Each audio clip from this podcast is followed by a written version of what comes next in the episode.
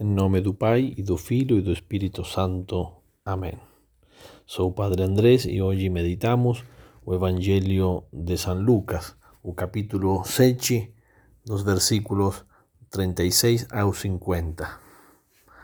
Podemos chamar este Evangelho como o Evangelho do fariseu e a pecadora. Este trecho que nos toca meditar pode ser de grande utilidade para cada um de nós e evitar essa ruindade que é a doença espiritual do fariseísmo e sabernos aproveitar mais da misericórdia de Deus que sempre está de nosso lado. De se nos consideramos como somos verdadeiros pecadores.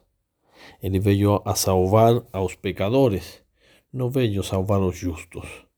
San Lucas Evangelista, médico por oficio, médico dos corpos, mas sobretudo por seu evangelho, médico das almas, nos mostra a um Deus Salvador que vai ao encontro como aquele que vai visitar aos outros com a maior piedade para salvar a alma dos pobres pecadores. De aí que o Evangelho diz tendo entrado na casa do fariseu, pose a mesa, não para compartilhar e contrair os vícios, e sim para ter o contacto com os pecadores e aí transmitir-lhe a sua própria santidade. O trecho do Evangelho nos diz que uma mulher pecadora sabe que Jesus estava na casa do fariseu e vai até ele embora ela seja uma grande pecadora e tinha uma vida desonesta, tem um fiel sentimento de amor por nosso Senhor, que o único quem pode dar-lhe paz, essa paz tão procurada por esse coração atormentado por tantas ações desonestas.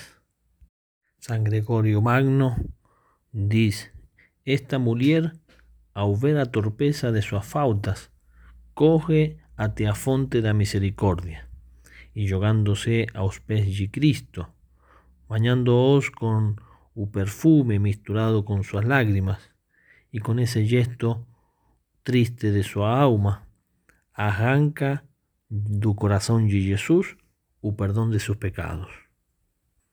Já em troca, o fariseu, ao ver estas coisas, despreza a mulher em seu interior y no condena apenas a ella por ser pecadora, mas também a Jesus por acolherla.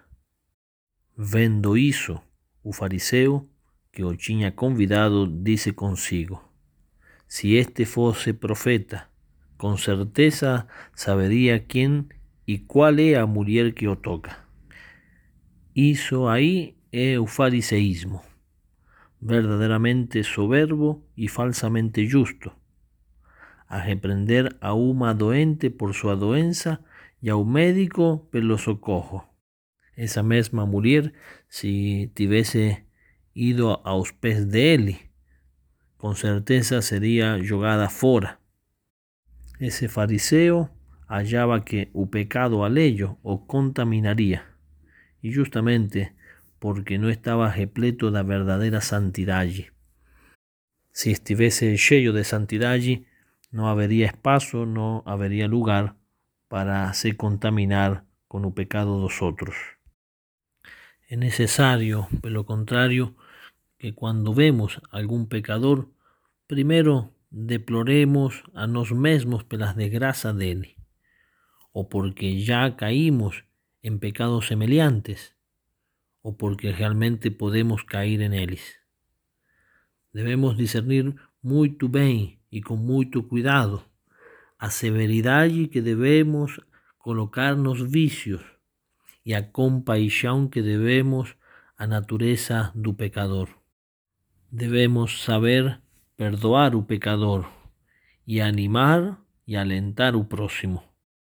Daqui que o Evangelho mostra o divino médico, nosso Senhor, que se encontra entre dois doentes, um que se dá conta de su febre u otro que no reconoce su doença. um que llora o seu pecado. Porém, o fariseu, por sua vez, orgulhoso de sua falsa justiça e santidade, exagerava a força de sua saúde. Não temamos em reconhecer e ver nossa doença e muito menos de acudir ao médico que nos pode salvar, que é Jesus Cristo. Ave Maria Puríssima, sem pecado concebida.